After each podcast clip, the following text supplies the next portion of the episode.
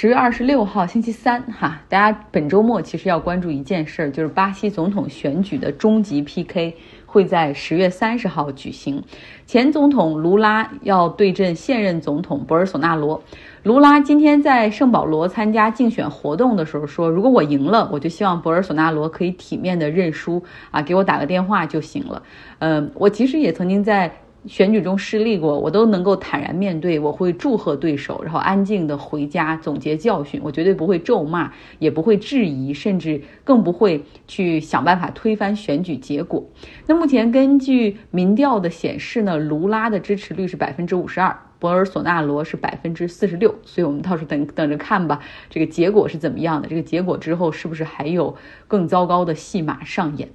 连续好多天都在讲英国政坛哈，然后这个昨天前天都花了很大的比重来讲 Rich Sunak 啊新任的英国首相。今天我们就换一个其他的话题吧，审美疲劳了，要讲讲周期哈。我们之前呢看那本书《逃不开的经济周期》的时候，都说经济它是有增长、衰退、停滞啊。以及这种危机的状态，然后触底再反弹，再重新一个循环。然后一个人也是，人的情绪也是，事业发展可能也是。那更扩大到一个行业，那更是如此哈。比较明显的是造船业。十多年前吧，就是二零零八年那会儿，就是又是啊争相的破产，然后你像韩进那么大的造船厂都破产了，像韩国的 DSME 大宇造船也是不得不被国家出钱去拯救，否则也将破产。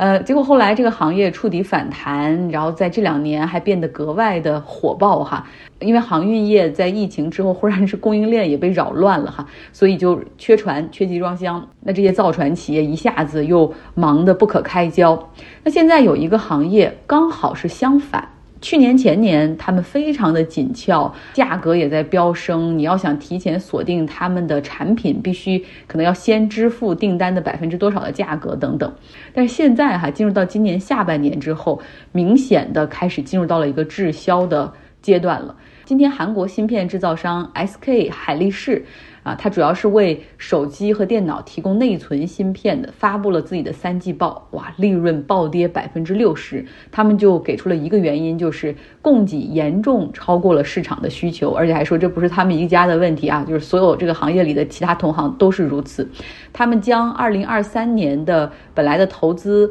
啊，准备削减百分之五十，要缩小对明年的投资。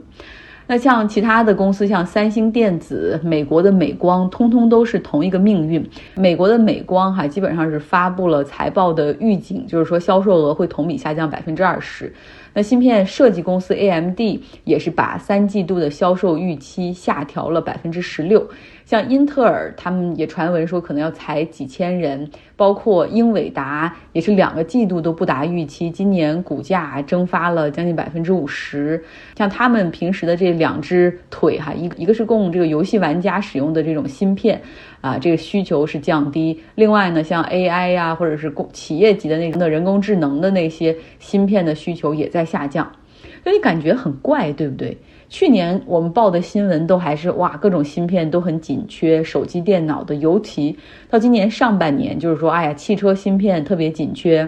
然后还有数据存储的啊，无线互联家电里面的那些芯片都很紧缺，这导致汽车还出现了这种供应，像美国的汽车也供不上货了，导致二手汽车的价格都上涨，这都是连锁反应。但是到现在为止，我们看到在美国上市的芯片公司的总市值在资本市场上实际上是蒸发了一点五万亿美元哈，他们都全部跌跌跌跌跌，主要是因为这个芯片短缺。问题完全解决了，然后现在就是一个销售总是不达预期，然后销售下降的一个过程。去年的芯片紧缺其实是由于疫情之后哈，这个供应链出现了问题。像当时为了应对疫情，几个芯片生产的比较大的地区，像韩国还有台湾，都是工厂进行了关闭，然后那个时候海运的运输一度也是中断，所以短期内出现了一种市场非常紧张的情绪，导致采购方。像那种电脑啊或者手机啊、汽车的那些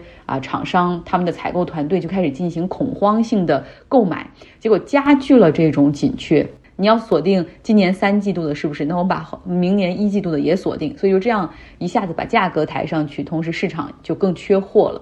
企业方他们实际上都采购了远超于自己所需要的这种以及历史平均水平的一个呃芯片的量。结果现在呢，导致不论是个人电脑、手机，还是汽车制造商，这个工厂内的这种芯片库存都很充裕，短期内他们是不会下单的。再加上你看终端消费者，由于通货膨胀，然后生大家感受到生活成本的上升，所以准备啊紧缩消费，可能不想换手机了，也不想换电脑了，也不想换车了，啊需求是大不如前，所以一下子哈这个市场就变成了供应大于需求。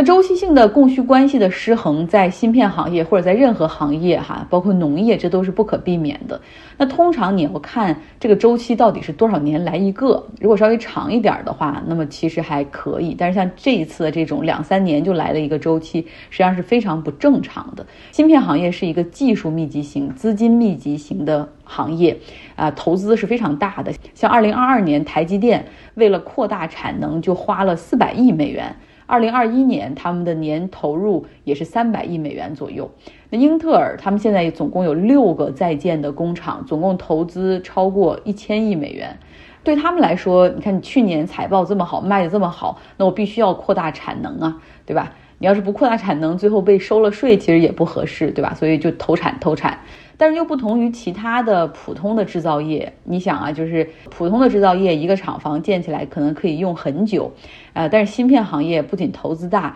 而且建设的周期可能还稍微长一点儿。芯片生产的技术啊，以及这种芯片上面的这种要求和迭代又非常的快，所以这里面的这种无效投不能叫无效投资，就是被浪费的投资，实际上，嗯，也还是很大的哈。所以自从一九五零年。这个芯片 （semiconductor） 这个行业在地球上出现以来，它实际上就一直处在产能过剩和产能不足之间，不停的摇摆。我找到一张在《经济学人》上面他们做了一个图表，大家可以去看一下，是非常明显的。那现在呢，还有一个特殊的情况，就是很多国家都把芯片行业实际上放到了一个跟国家安全呃一样重要的这种位置上，所以很多国家都提供了给本土的这些企业，或者是为了招引投资，都有很多的补贴，贴还有税收的优惠。这其实，在客观上又加大了这些企业大肆挥霍的这种底气哈，这可能会导致他们比平时建立起更多的这种过剩的产能。